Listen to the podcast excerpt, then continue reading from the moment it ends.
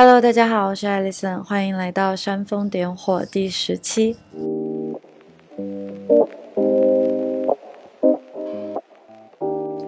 我现在人在希腊的圣托里尼，这是出行旅居九个月的样子，对，八个半月，第二次真正的踏上旅行的路程。然后我也是在和我先生聊到这一段，我说我和大家请了个假，说我准备去放松一下，去旅行。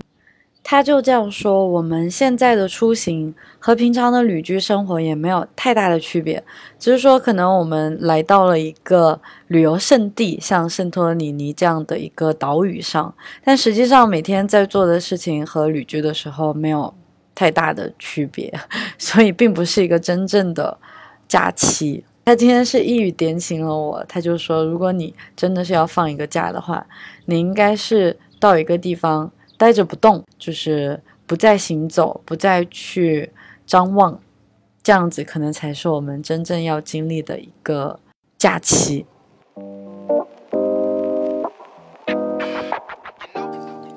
大家知道我比较关注个人成长的内容，在雅典的这一段时间很有意思，我开始阅读村上春树，当然他是在国内人尽皆知的一位日本名作家。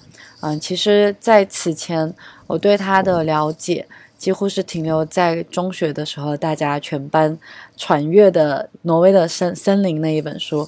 虽然后来在大学期间又将它读过了一遍，可是并不知晓村上春树其实他是很喜欢写。啊，魔幻风格的一些小说的，啊，我所读过的几本，像天黑，哎，天亮以前还是天黑之后，对，都是比较写实的。通过他的一本非常出名的自传，就是聊他如何去跑马拉松、坚持跑步这件事情呢，我开始对他的个人生活产生了极浓厚的兴趣，也是。在雅典的时候，和一位英国的女孩子在聊天，她就向我推荐了一本她的游记，叫《远方的鼓声》。那我从这本书开始看下来之后，就欲罢不能，就连看了差不多四五本她的散文集。今天就想和大家聊一下村上春树教会我的成长的道理。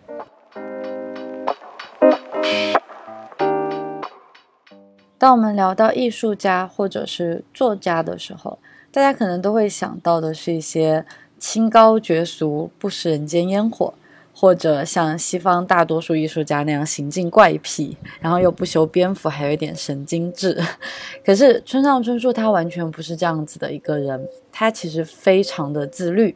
与其说是自律，不如说他拥有一套一丝不苟规划出来的生活节奏。也就是说，在文章当中屡次提到的。养成习惯，或者说是日常惯例 （daily routine）。村上自诩是一位长篇小说家，他自己也很倾向于写长篇小说。虽然他真的写了很多很多的散文，也有一些读起来非常有意思。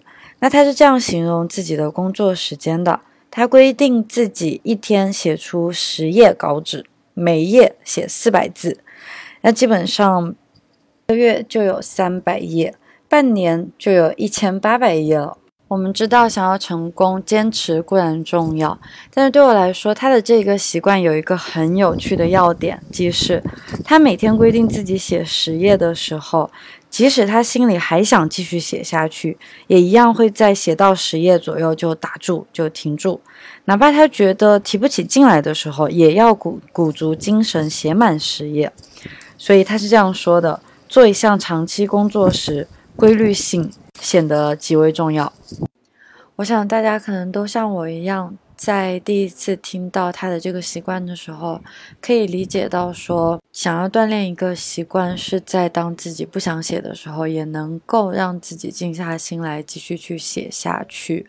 可是为什么在他还是非有非常有灵感的情况下，也要停下笔来，然后把这个习惯？保持在最原本的模样呢？所以我想能够训练自己，在想做一件事情的时候，可以克制住停下来；与当我们不想做一件事情的时候，想要激励自己坚持下去，可能需要用到的是同样的大脑里面的肌肉。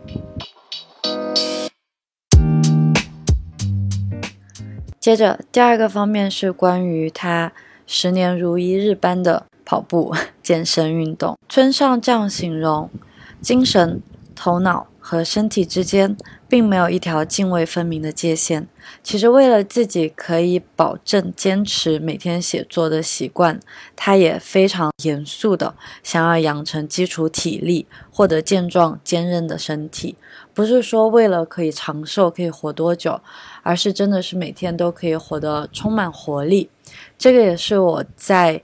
这一两年来，在学习健身，或者是在做瑜伽，包括在了解一些运动的常识之后，所真正想要得到的一些东西，是的，就是活力。当然。如果是毫无目标的去做一件事情，那可能进步的存在也会比较渺小。所以跑步对于村上来说，不仅仅是有益的是体育锻炼，它还是一个有效的隐喻。这个隐喻就在于是否每天都可以超越昨天的自己那么一丁点。他也在通过小说这件事情提到过，对于胜负自己当然是不在意的。然而写出来的文字是否达到了自己。设定的基准，这才至关重要，这才容不得狡辩。别人大概怎样都可以搪塞，自己的心灵却无法蒙混过关。同样的话，他在我的职业是小说家里面有提到过，在写一本书的时候会花非常大量的时间去进行重新修改与整改，一直到他觉得自己已经用光了所有的力气，已经竭尽所能。拿出了最好的作品，不到这一刻，他是不会发表这一篇作品的。所以，其实虽然他说在多年以后再拾起自己曾经的书，也会觉得哦，可能我现在会写的比当时好，但是他还是会觉得当时可是拼尽了全力的，所以也没有什么遗憾了。这是我觉得非常敬佩的一个精神吧。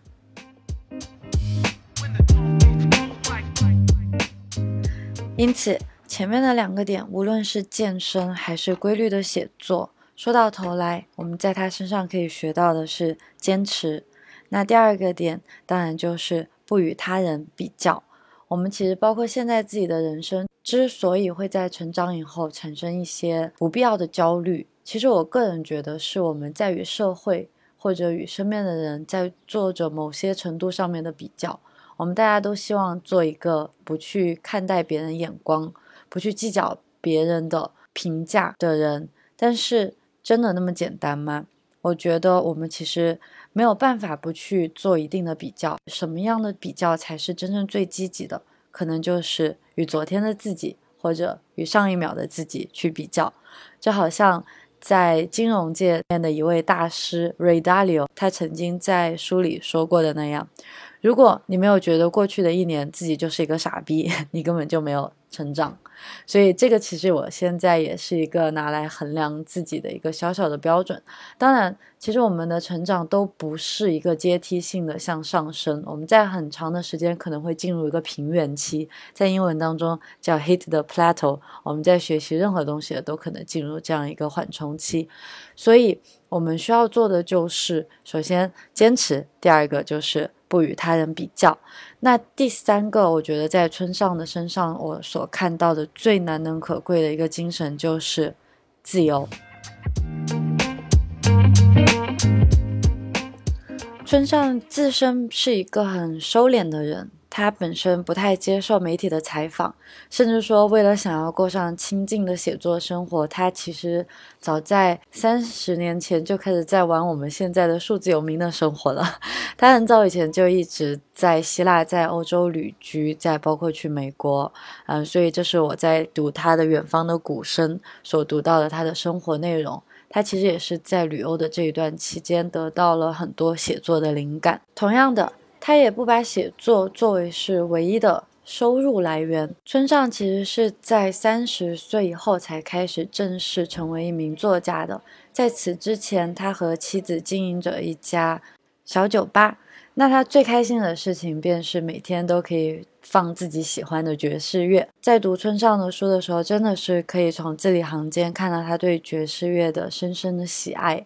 我觉得这也很感染到了我。所以在读一些人的自传的时候，像之前乔布斯也是，我觉得通过每个人他们在听的一些音乐，也可以窥探到他这个人的某一些心情、某一些心境。所以音乐当然也是必不可少的生活方面。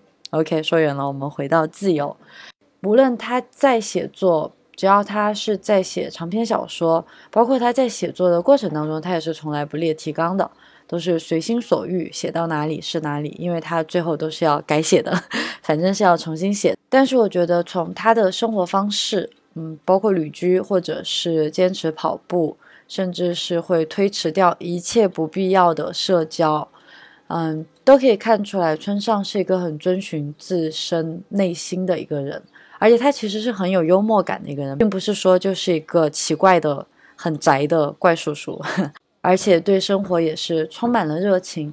我觉得在看他的文字，说透露出了一种发达国家中产阶级他们那种无病呻吟的孤独感。那但是现在随着自己成长、自己的长大，让我可以在头脑里。把自身与金钱的关系理顺了以后，我发现这个就是人性本身不可逃脱的一部分。那村上他没有试图去逃脱这一部分，他甚至有时候可能会在其间开着一些黑色的冷幽默。但是我觉得其实他的整体，就他所散发出来的气质是积极向上的，其实是真的非常的活泼的。所以这个是我觉得。像罗曼·罗兰所表达的那样，这是真正的英雄主义，就是在认清了现实生活以后，却仍然疯狂的热爱着它。然后我也非常感激，说是可以在村上的生活里读到这一部分的内容。突然之间，村上在我心里变成了一位个人提升的大师。今天，同样，我在三十多年后。在希腊的海岛上，吹着希腊的风，借村上的一句话送给大家：让我们相比于任何东西，更相信自己的真实感受吧。不管周围的人们说什么，都无关紧要。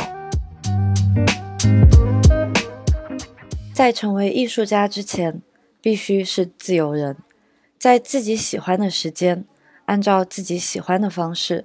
去做自己喜欢的事情，对我而言，这便是自由人的定义。与其做个不得不在乎世人的眼光、穿一身不自在礼服的艺术家，还不如做个普普通通、随处可见的自由人。我希望你和我都可以从他的身上学到一个真正最重要的生活道理：对待生活，对待工作，既没有希望。也没有绝望，每天只是认真的向前走一步。最后，今天又想跟大家分享一首歌，嗯，也是在村上的杂文里面看到的。他说，刚开始在美国生活时，在大学健身房的更衣室里换衣服，周围没有人，然后他就无意识的唱起了 Sam Cooke 的老歌，What a Wonderful World。他先唱了一句 "Don't know much about history"，不太了解历史。Don't know much about history. 隔了大约三排的衣帽柜那边，便有个人时机绝妙的接上来，唱着 "Don't know much about biology"，也不太了解生物学。他在书里就这样写着。这时，我再次深深感受到，啊，是呀，我来到美国了。我觉得看到这里的时候真的是非常的可爱，然后通过这首歌也可以看到我们的村上君究竟是喜欢什么类型的音乐。